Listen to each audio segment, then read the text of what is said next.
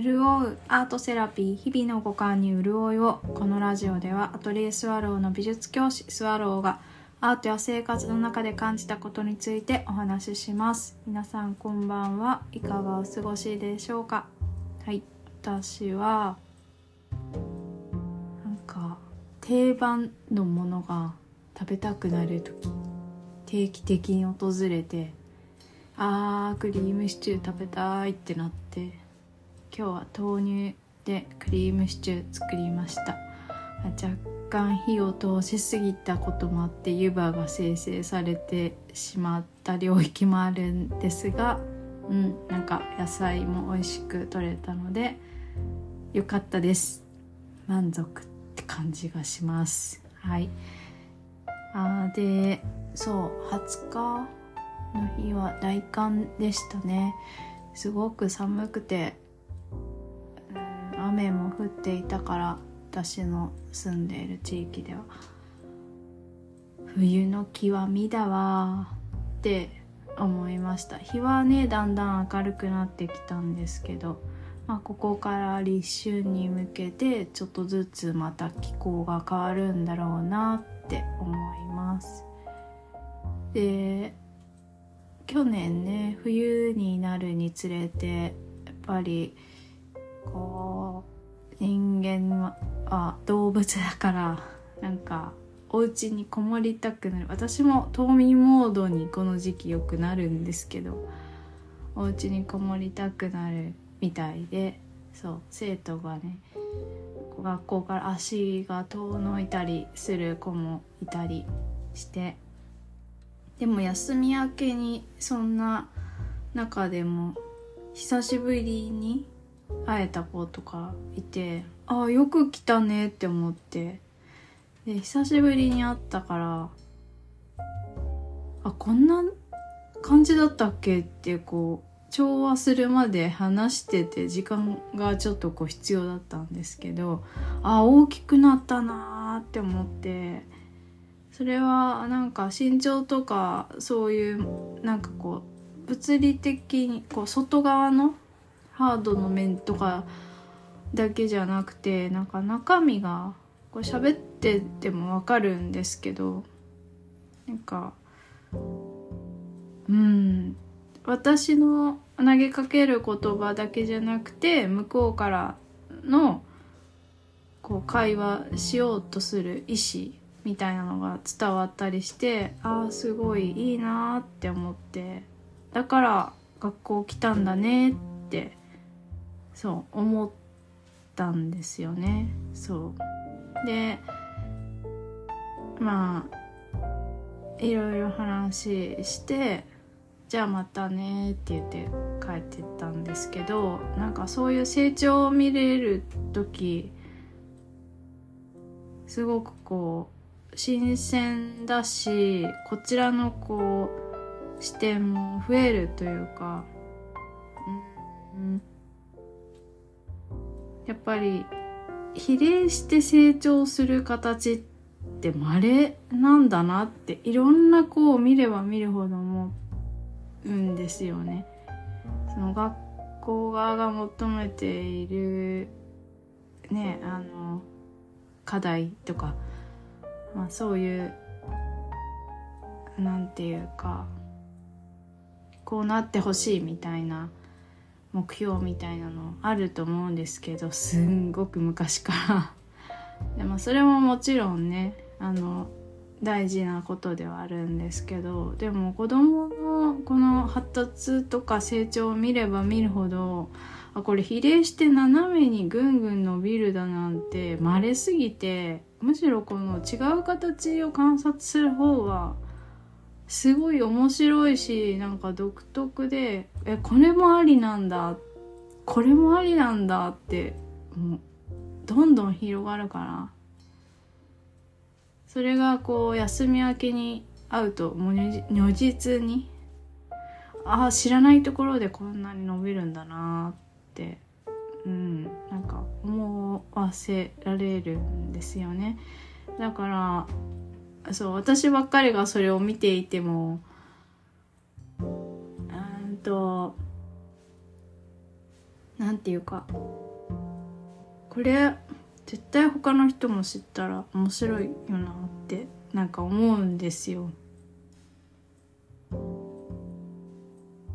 どうやったら知れるのかなとかまあこういうラジオで喋ったりもするんですけどねそうで私は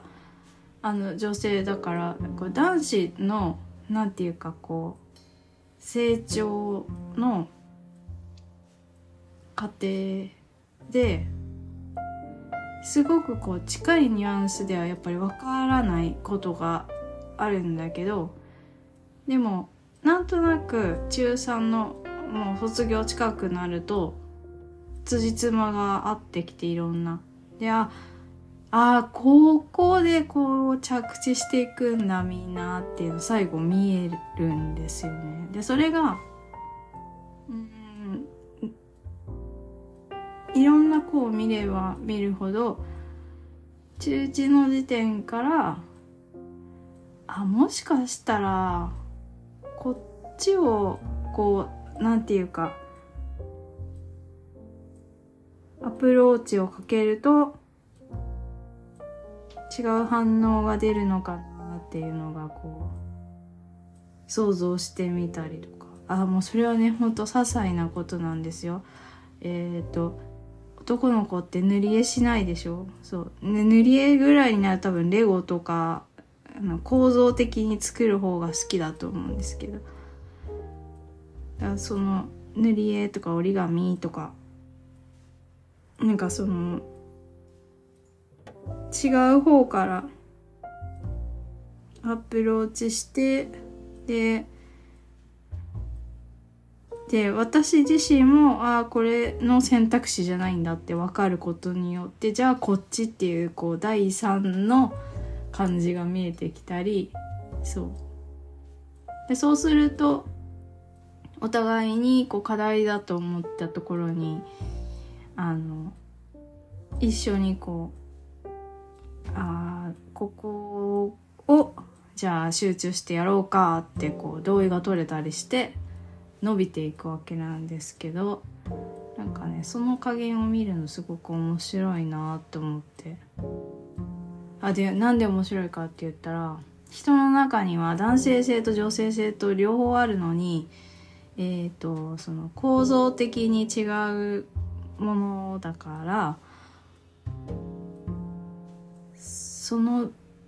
えーと、性質が伸びるこう波形みたいなのがうんなんかなんていうか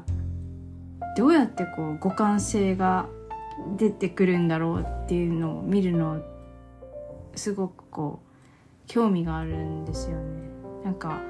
アップルと Windows みたいなアップルのえっ、ー、と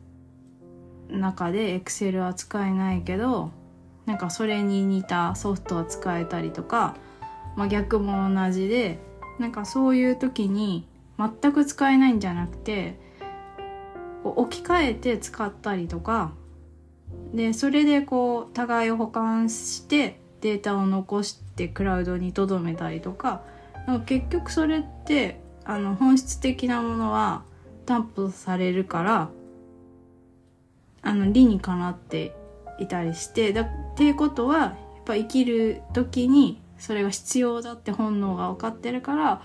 どっちのこう性質も必要とされているんだろうなっていろんな子に会えば会うほどそこがすごく濃く思う瞬間が増えていってで自分のこの肉体からこう遠い存在だったりするすればするほどあどうやって例えばそのある地点にこのあの生き生き物として生きている生命体は近づくんだろうかみたいな感じであの私もね会え会えば会うほどいろんな人に学習するわけなんですよね。そうで私自身も、まあ、ただ俯瞰してるんではなくて自分の中での成長としてその出会いを自分の成長につなげたいからうん、よくその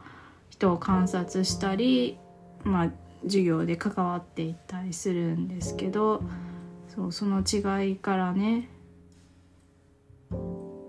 すごく学ばせてもらっていますしなんか自分がこれまで会ってきた人とかその人たちとこ